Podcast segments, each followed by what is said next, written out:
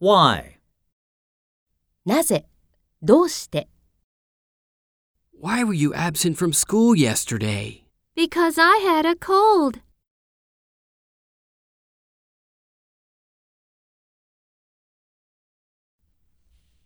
Why is this answer A? Why don't you? Why don't you go with Alisa? Yeah, I'll go with her.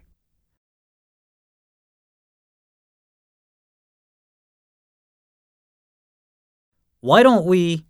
Why don't we go to the amusement park this weekend?